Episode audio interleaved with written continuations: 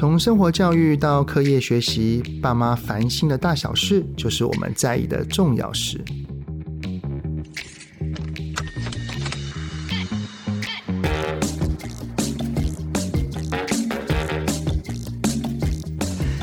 欢迎你们收听亲子天下的节目《爸妈烦什么》，我是主持人、亲子教育讲师魏伟志泽爸。哎呦，转眼间现在已经六月了哈，那其实。再过一个暑假啊，就会有许多幼儿园的孩子啊，也即将要迈入他人生当中的另一个阶段，也就是所谓的上小学啦。因为我的孩子啊，现在都已经大了，不过每次回想起当时要从幼儿园到小学这个阶段，真的会比较担心一点。最担心的地方就是是否能够衔接上。特别是最让我们身为爸爸妈妈哈重视的，就是到底要不要提早学注音呢？因为有时候会听到很多的家长呢，诶，怎么从大班就开始学了？然后也会去听到很多的传闻，说什么哇，到了小学那个注音啊是很重要，然后如果没有跟上的话，会让孩子没有信心等等的。于是我们就会有很多的焦虑，很多的紧张。这一集哈，我们邀请到了两位来宾。第一位呢，可以说是教师圈的女神，是前台南大学附设实验小学的老师，也是全台最大教师专业教学社群。温老师备课 Party 的创办人，然后现在是脑力及教学有限公司的执行长。我让我们掌声欢迎温美玉老师。大家好，我是温美玉老师，很高兴到节目来跟大家分享关于注音的学习。对，等一下要请温老师来替我们解惑。好，那第二位呢是。注音教学创意教师，也是前台南市白河国小的老师，在低年级深耕二十年哦，自创了结合形音义的注音教学法。让我们欢迎魏英娟老师，欢迎魏老师。Hello，我们爸妈烦什么的？听众们，大家好，我是魏英娟老师，很高兴今天能够在节目里面跟大家一起分享注音的教学。对呀、啊，因为幼儿园的孩子要上小一哈，他除了环境这边可能会需要重新适应一下，还有像是功课啊、学习这边，基本上小一跟幼儿园就是一个很截然不同的一个一个落差了哈。那今天会把这两位非常厉害的老师邀请过来，当然是有原因的啦。因为呢，温老师跟魏老师呢，他们在亲子天下这边推出了一门是给儿童观看学习的线上课程，名称叫做“波泼么儿童注音趴”。诶，可不可以请两位老师分享一下，就是会想要出这门课的契机跟动机是什么？温老师先来分享一下好了。好，我等下我先从为什么要去做，然后英娟老师可以去谈一谈怎么做哈。那最重要就是我们。每一个人到了学校，大概会有三个重要的一个学习目标，所谓的知识方面的，然后情感方面情谊部分，然后还有技巧啊、学习呃读书。呃，写作技能或者是其他的呃很多的一个生活技能哈，这是学校的一个重要价值。那小一新生他同时都在面对这三个不同的一个挑战哈。那知识上第一个就是前十周就是我们的注音符号，注音符号如果学不好，他在刚开始开启学习知识的这一个大门里面就受挫。那对他来讲是后续你的什么情感教育啊，呃，自己的自信啊、价值啊、自尊啊，很多时候就被打败了哈。那很可惜，其实他只是这个符号工具还不会用而已，并不是说他的呃认知有问题。那我自己在小学，尤其在低年级教书教了很久，所以我看到了这样子一个困境。那有没有可能做一个有趣、有效，然后呢，孩子是无痛可以去学习？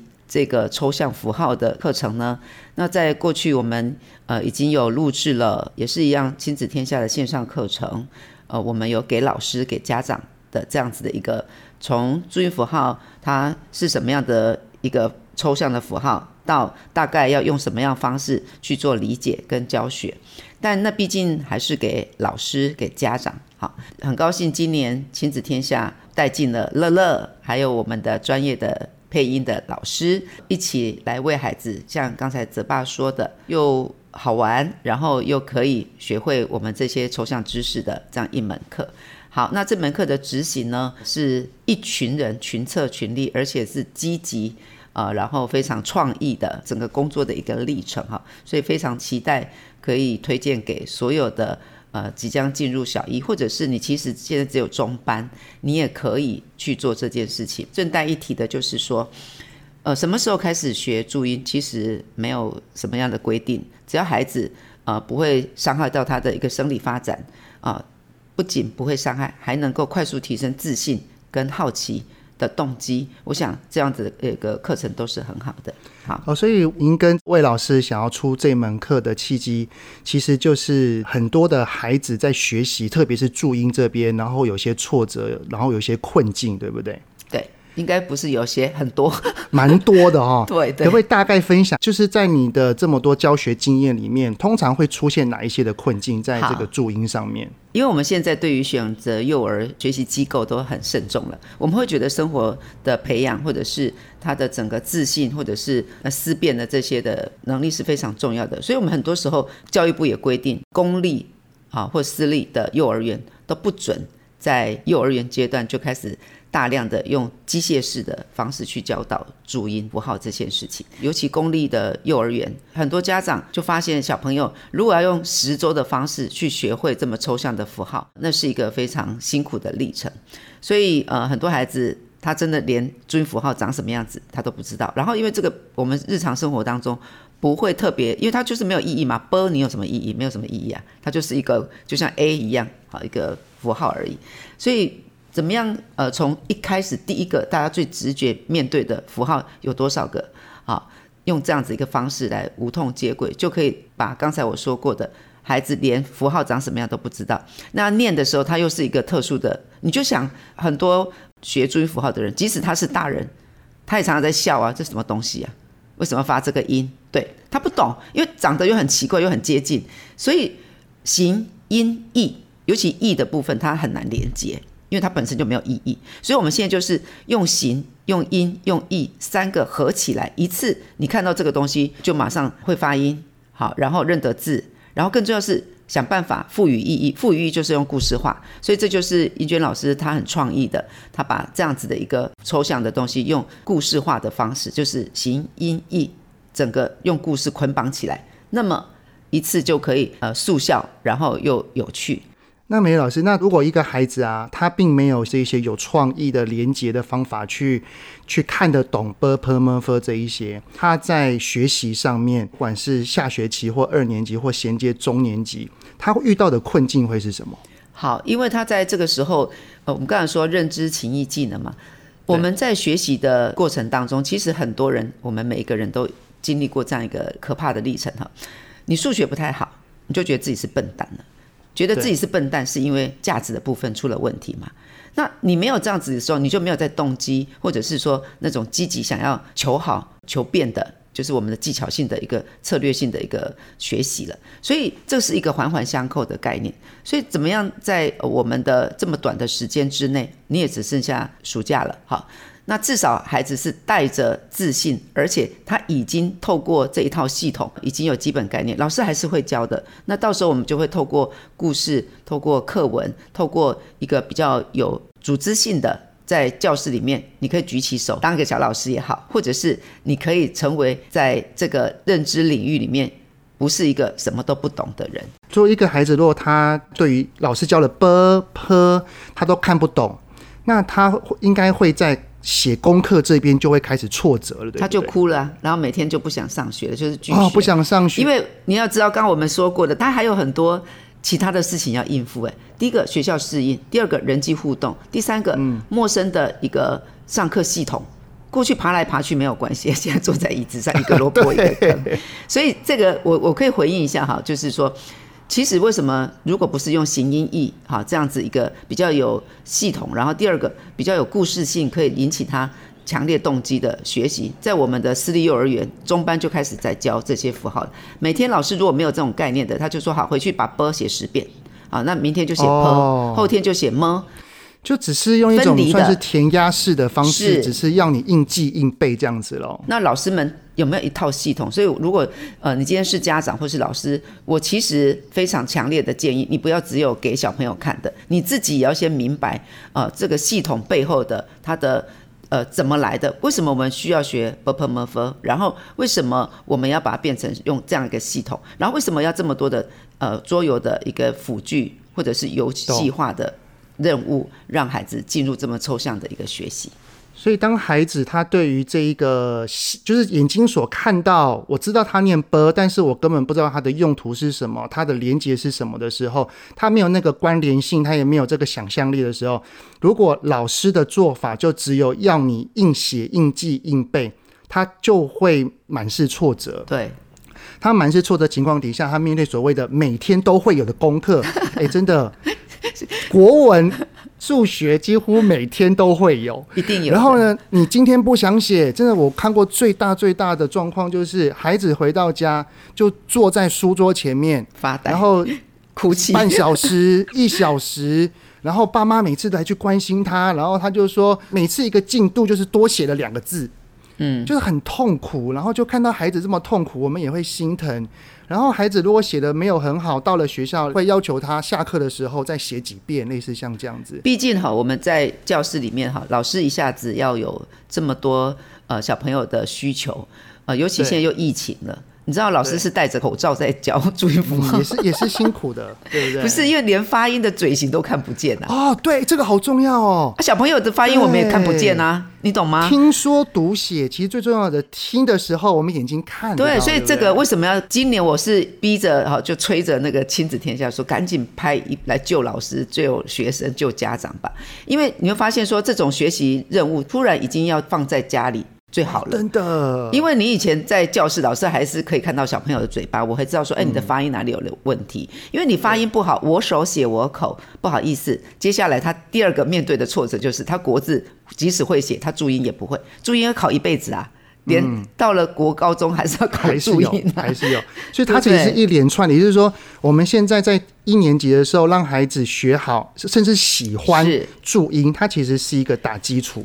另外，我再补充一个，就是说，它这个注音呢，其实还是为了要让你呃未来在沟通、人际沟通。为什么人际沟通像泽爸，你常常演讲，嗯、如果你讲的话人家都听不懂，或者是说你会觉得说那个咬字都不清楚，或者不清楚，有时候可能是生理性，那就算了哈。那如果是后天的，为什么我们有呃所谓的朗读的课程啊？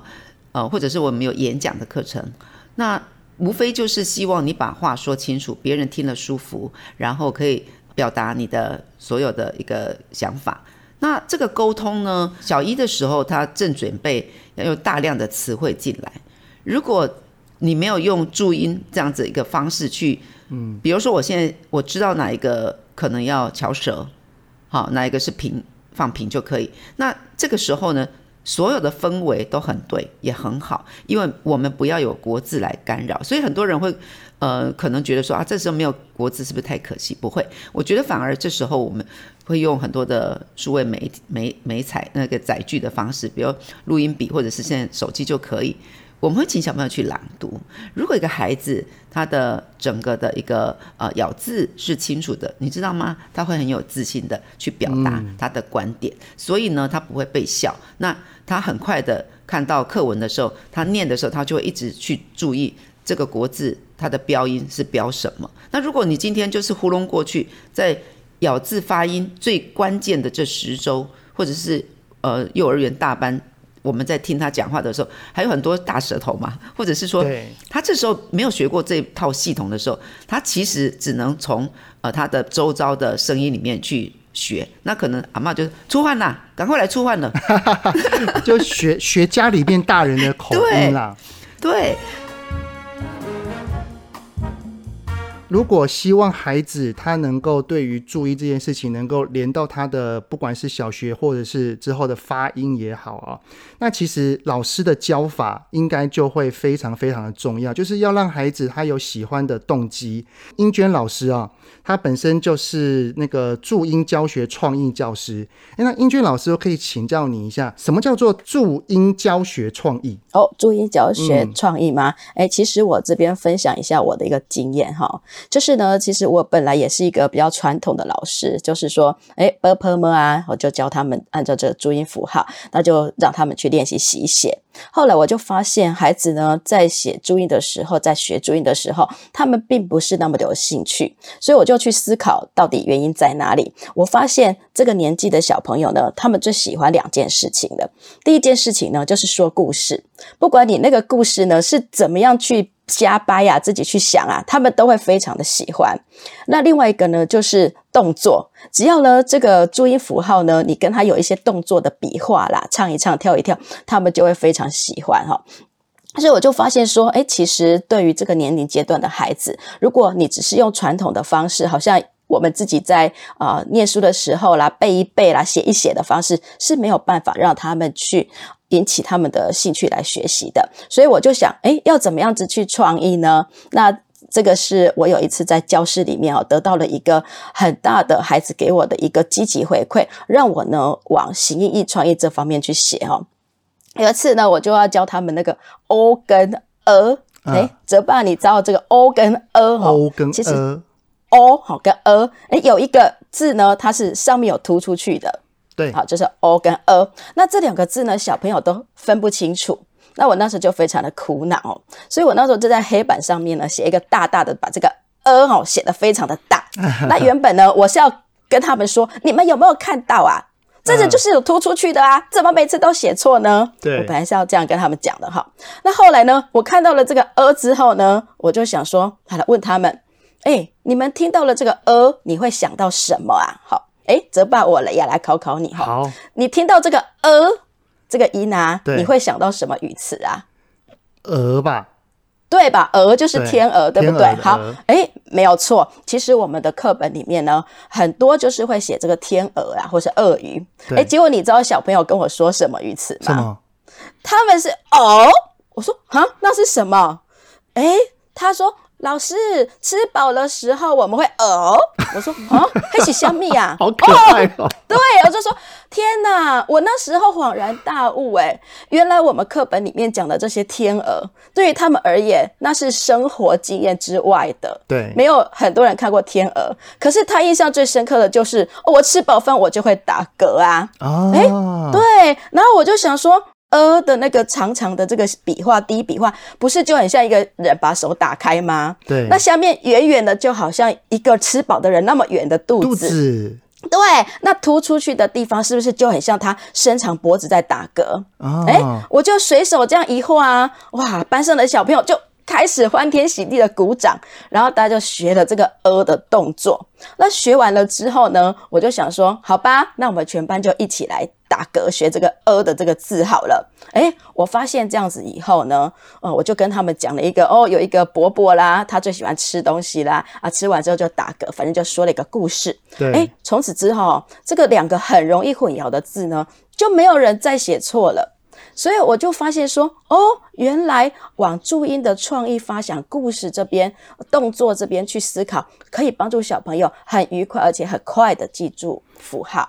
哦，所以英娟老师，你等于是从这个打嗝的这个呃，然后开始发想，然后把所有的那个所有的注音全部都把它连成一个故事，是不是？对，没有错。因为这样子呢，给我了一个很大的动机。我开始在教其他的注音符号的时候，我也用这样子形音义结合的方式来。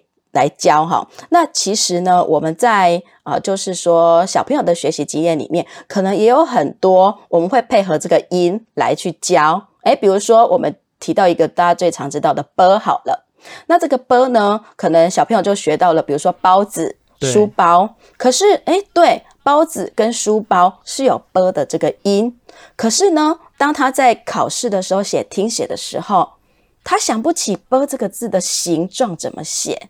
也就是对呀、啊，啵啵啵，他会念，但是他对于那个形体写不出来哦。哎，那写不出来怎么办呢？我就把这个啵写在黑板上，然后叫小朋友用他的身体动作在黑板上表演一个很像啵的一个形状，就弯凹折自己的身体哦，呃、然后摆出一个啵的形状。哎，那这样是不是就很像一个这个弯腰驼背的一个老伯伯？伯伯对，所以你看哦，哎，弯腰驼背的老伯伯。我是不是形就出来了？这个波哎，他就哦，我在考试的时候啵，我就会写弯腰的样子。那啵又是薄薄的音，是不是音已经想出来了？那意思呢？它把形跟音结合在一起，就变成了弯腰驼背的老伯伯。伯伯是啵，那这个就是形音义。哇，觉得好像上英娟老师你的课会很好玩呢。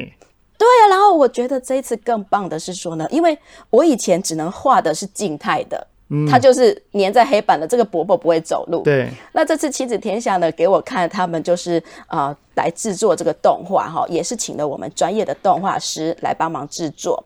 然后呢，你知道吗？这个伯伯居然真的会走出来哎！哦，所以所以英轩老师，你有你有把你平时啊、哦、在实体的课程对小朋友的这一些方法，不管是用注音的形象化，然后讲故事。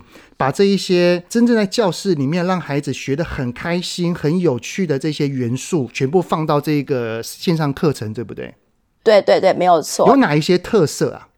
比如说呢，像之前我们在学这个啊、注音的时候，相信很多家长啊哈也也是很想要自己呢去陪伴孩子赶快学注音，因为我们知道说注音学得好，你衔接小一，大概他的课业问题就百分之八十的是可以解决的哈。可是呢，这是我的一个同事跟我去分享的，他说：“哎，尹娟老师，我跟你说，我孩子现在刚上大班，我要来教他注音，我计划一天教一个。”嗯，这样子呢，我三十七天，哎，我一个多月，我全部都教完了哈。然后我就给他拍拍手，说：“哇，真是一个伟大的计划。”结果呢，过了一个礼拜，他就很沮丧，跟我说：“哈，哎，可是哈，我一天教一个嘛，哈，哎，第一天教 b 啊，第二天教 p，哎，泽爸，你猜第三天要教什么？么啊？哎，不是了，生气了，为什么？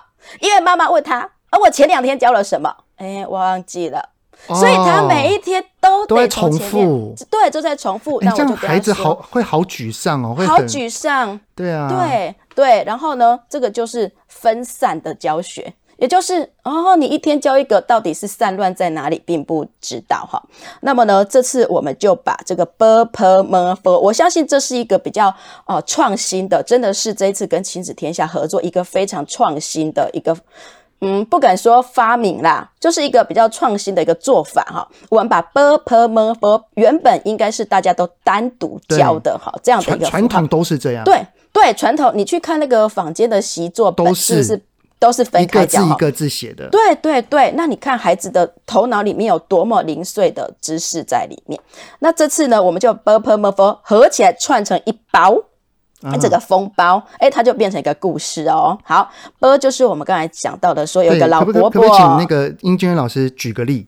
好，比如说呢，哎，对，好，比如说 p 就是一个老伯伯，然后 p 呢，哎，老伯伯走在路上，看到天空有一个 p，这个巫婆飞过来。那么就是一个大门的形状，哦，巫婆走到了大门口前面，然后 f 呢，打开了这个大门，一看，哇，一个疯狂的魔王跑出来。哎、欸，所以它就变成一个连接性的一个故事了。对，那我觉得说哈，有这样的一个连贯的记忆，小朋友就会记忆的非常的深刻，而且真的是忘不了的。因为其实用故事来记单独的文字或者是名词，这个其实在很多的记忆法都会有提到。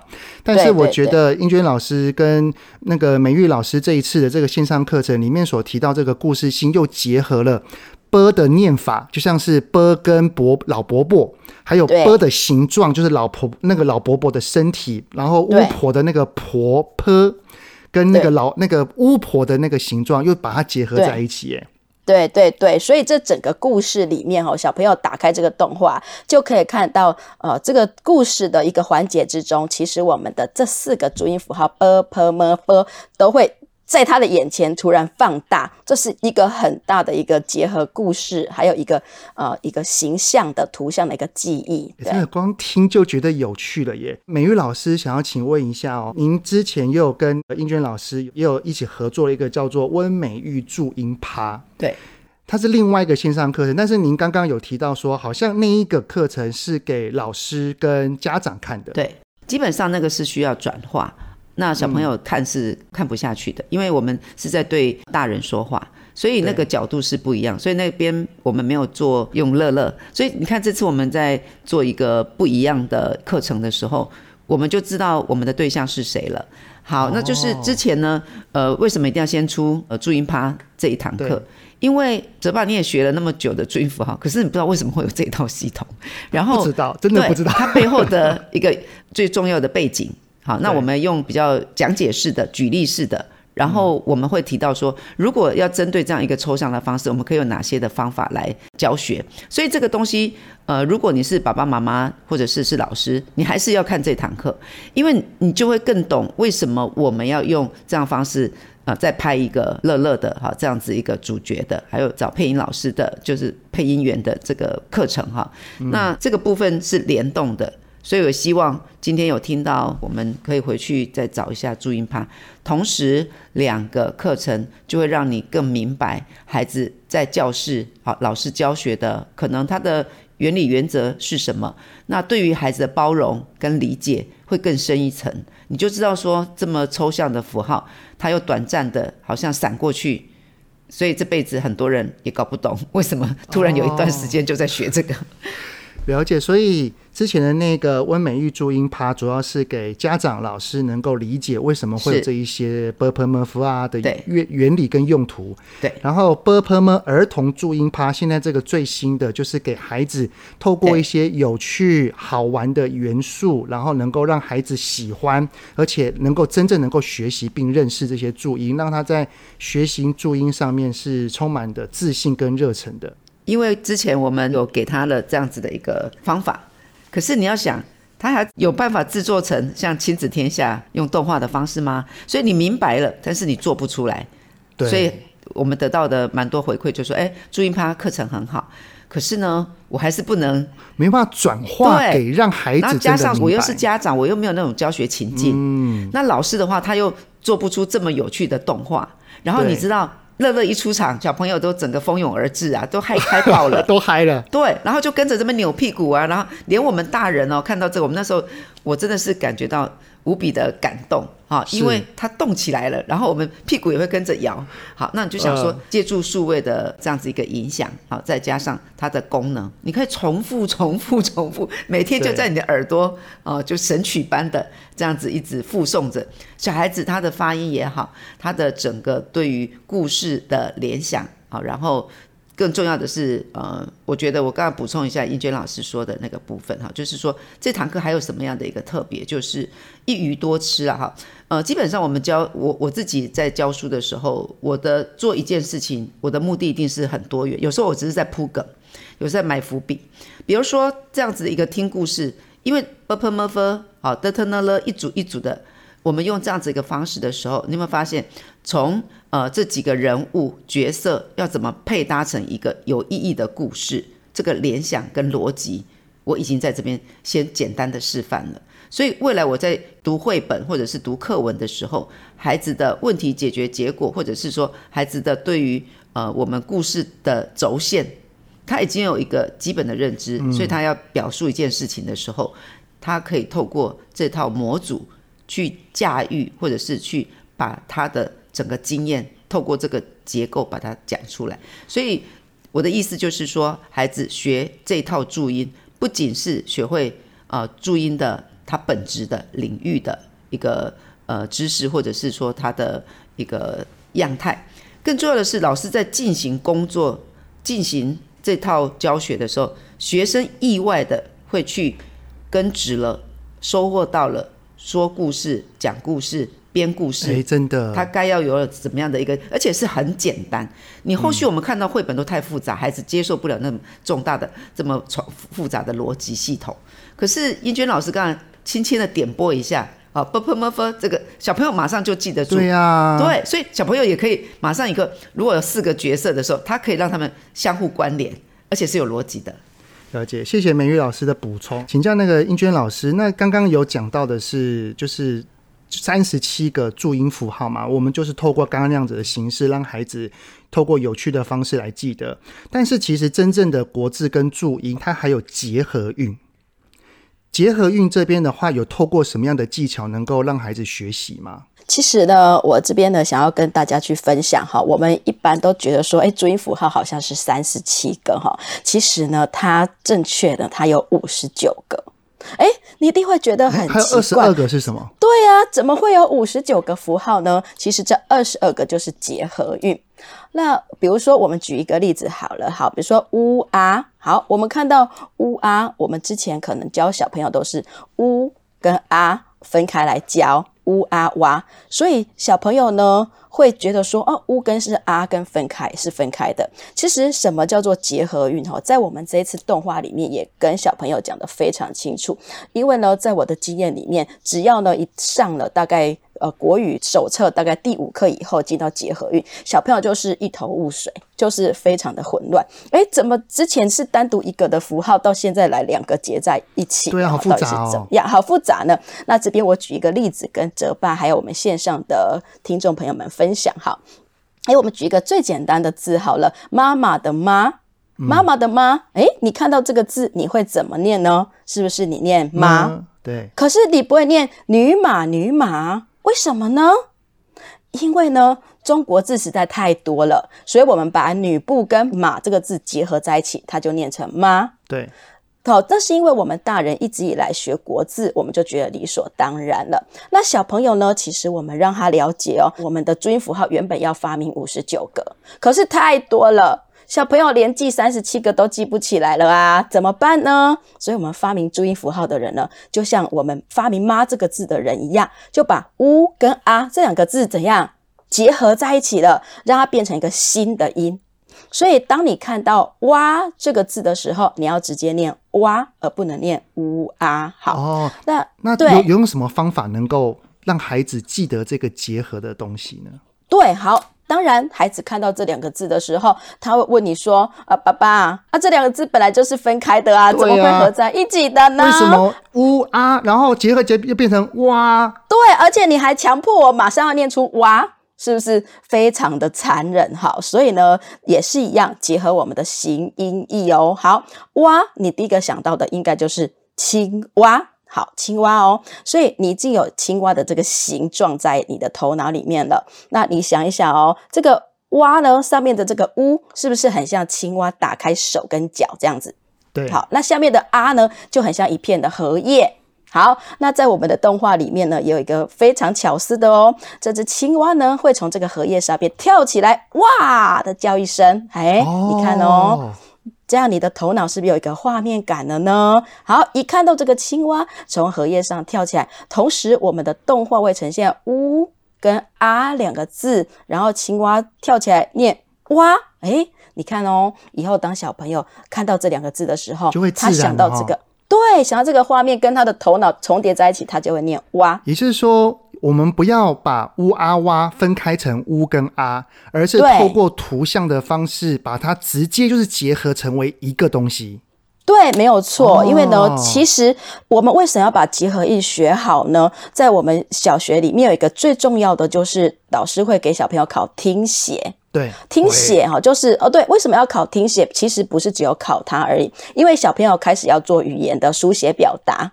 好，所以呢，他刚开始没有学那么多国字，他一定是从注音开始学习书写、学习表达。那你看哦，比如说我说，诶，我们来玩一个鬼抓人的游戏，抓抓是怎么来的呢？吱哇抓是不是很好拼？嗯、对，所以当小朋友念吱哇的时候，他在听写的时候，他会写吱哇哇，直接两个字呜啊就写出来了。这个是反应非常快的。那可是呢，如果你念。之呜啊啊！你念念看，对，哲爸你念念看，之乌啊啊，很难拼出抓的音呢。抓啊，抓，对呀，字分拼不出来的，对对，没有错。所以呢，其实我觉得这次亲子天下非常用心哦，在我们做注音动画趴的时候，他先发了非常多的问卷。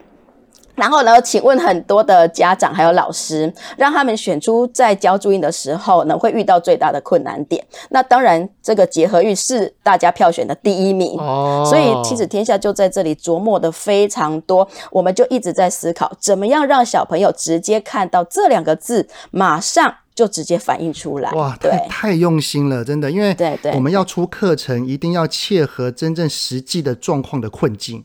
对。那特别这一次又是想要给孩子看的，我有我有看了第一个试看的，其实我觉得并不会造成孩子阅读的负担，因为它才八到十分钟，其实是算短的。可能有些家长会担心说，孩子看三 C 啊，会不会有什么样的视力的影响啊等等。我就觉得八到十分钟是个还蛮刚好的一个影片长度。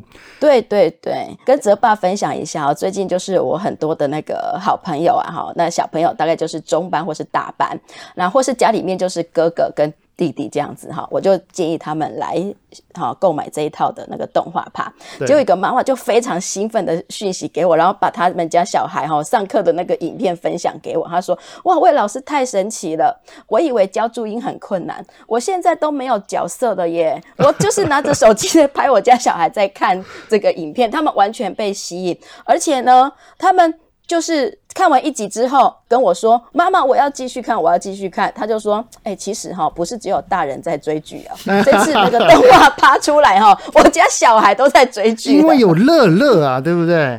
对对对，你就可以看小朋友跟着乐乐一起唱跳，那个画面真的太可爱了。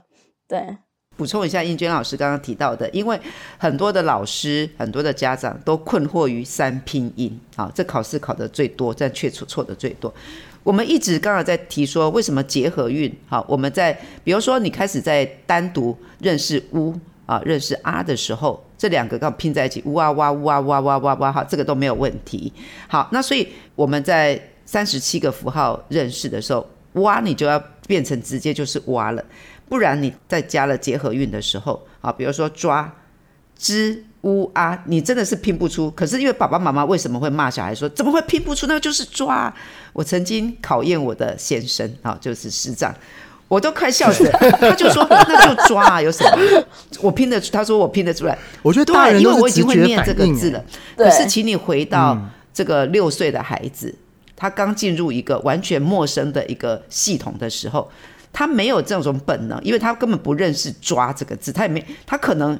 呃，也没有在生活当中去用过某些我们呃觉得已经很熟的词汇，或者是冷僻的一些词汇。可是我们只是为了要发出这个声音而已。所以，如果你在三十七个符号的时候，就把呃乌啊好，这一看就知道是乌啊。尤其说哇啊好，就是那个青蛙跳下去，那他马上以后就有哇哇哇，他看到就是念哇。那吱哇抓真的是可以拼得出来。好，所以我在这边我要特别，因为我用过呃五十几岁的老人给他测试，那就是我先生哈。哎呀，六十岁他已经六十岁了，然后也马上学会就对了。对，我要告诉他说，你不要这样，因为我怕我以后有孙子的时候，这个阿公也用这样子去骂孙子，你懂吗？好，以后以后有动画趴可以教孙子。其实我告诉你，我现在因为我小孩都长大，也可能。我三个女儿嘛，总不知道会不会三个都结婚，我不知道。但是至少有结婚又有生小孩，可能搞不好就有至少有一个，所以我有机会当阿嬷。那我现在其实就是呃，为了我未来的孙子，好不要被他的爸爸妈妈，就是我女儿他们也许不懂，那或者是阿公又不懂，太可怜了，好就会一直骂他这样子哈。那我觉得呃，所谓的三拼哈，那你还是要记住哈，我们几乎都用双拼的概念，虽然讲起来三个符号，所以就叫三拼音。这三拼音这个形式上这样子，其实搞死了很多人。大人来说这么简单，支吾啊，支吾啊，支吾啊，每次叫他支吾啊，啊可是这个分离的时候是拼不出来的。所以你知道我们在现场看多看到多可怜的孩子，就一直在那边，好、哦，这是什么？为什么支吾啊要变成什么？看一直。就是大人用我们自己的的认定，然后认为这没有什么很难的。对，因为你们说话说很多了嘛。重新学习的孩子而言，对他而言就是个重新的开始啊。因为你知道他的语言资料库太少。我们大人为什么？因为每天在讲话嘛，所以你也是从你的声音里面去学习了很多的符号的念法。可是孩子的资料库里面这个太少了。其实三岁以前他什么都不太知道。那到幼儿园的时候，我们现在有可能没有特别去。注意到这些，所以突然在这么短的时间之内，那你说，那为后来我们不是都学会了？是的，你挺过来了，但有的孩子就挺不过去了。对啊，好，那其实那个看了这一个影片之后，嗯、其实爸爸妈妈会有最后一个担心呢，就是孩子看了他到底有没有学会？是，所以我们这次也会有配套的措施，好像最近在订阅的话，有订阅的话，应该有送我们的。呃，文老师跟魏老师的注音笔记、注音笔记本，对我觉得这个注音笔记书是我们在两年多前就已经为孩子准备的，也是有别于我们的课本的习作，跟我们坊间的机械式练习的不不么符号的习写，结合了我们的故事的元素，好就形音义。那里面有很多我们写的文章，或者是我们知道用这个方式，小朋友可以更呃有动机，或者是说。